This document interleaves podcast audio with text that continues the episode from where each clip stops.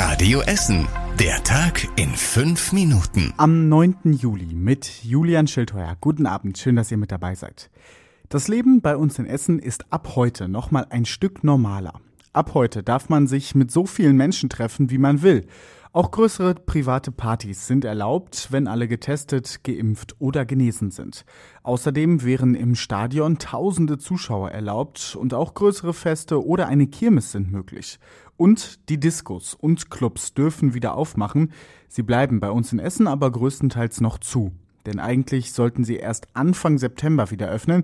Jetzt kommen die Lockerungen viel zu kurzfristig, sagt Roman Weiler, der Chef vom Delta im Westviertel. Weil ich in zwei Tagen diese Maschine inklusive des Personals gar nicht wieder angeworfen bekomme und der Laden auch überhaupt gar nicht vorzeigbar ist, weil wir uns bisher auf den Ende August, Anfang September vorbereitet hatten. Das ist für uns überhaupt nicht stemmbar und auch nicht machbar. Leider. Das Delta will frühestens übernächstes Wochenende wieder öffnen.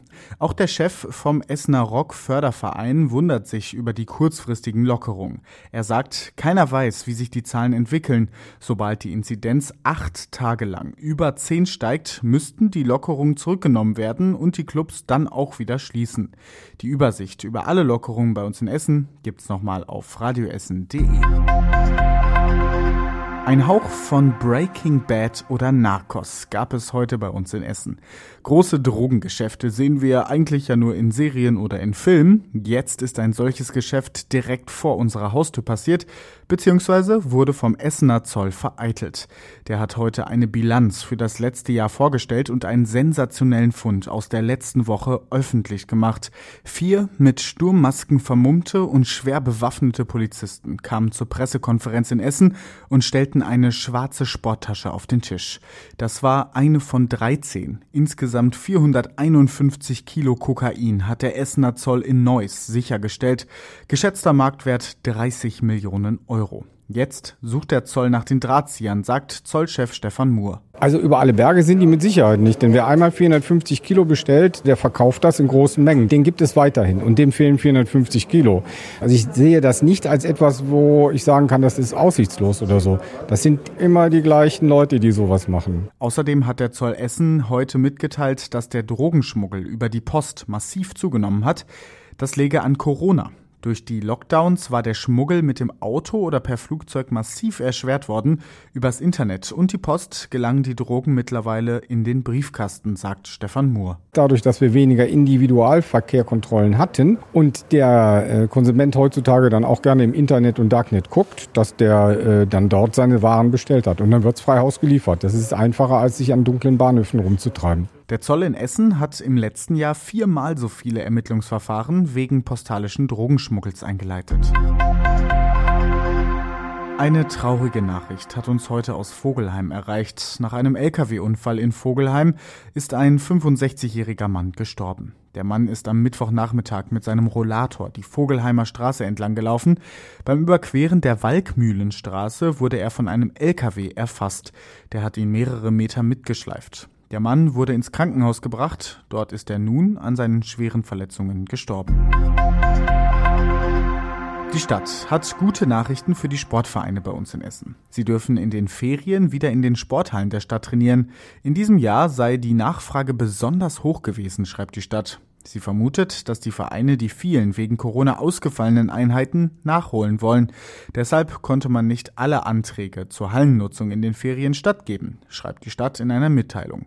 Weil die Nachfrage in diesem Jahr so hoch war, hat die Stadt beschlossen, die Grundreinigung der Hallen an Orten, die von den Vereinen besonders gefragt sind, in diesem Jahr erstmal auszusetzen. So könnten wenigstens ein paar mehr Vereine trainieren. Auf der A40 wird es ab heute für ein paar Wochen enger. Zwischen dem Dreieck Ost und Frillendorf werden Lärmschutzwände aufgebaut.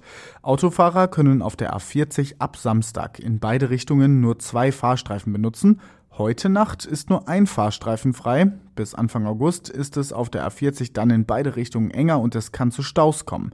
Bereits in der letzten Woche hatte der ADRC vor langen Staus in der Ferienzeit gewarnt. Und das war überregional wichtig. Ganz Spanien ist jetzt Corona-Risikogebiet. Die Bundesregierung hat das Lieblingsreiseland der Deutschen dazu eingestuft, weil die Inzidenz in Spanien seit mehreren Tagen über 150 liegt.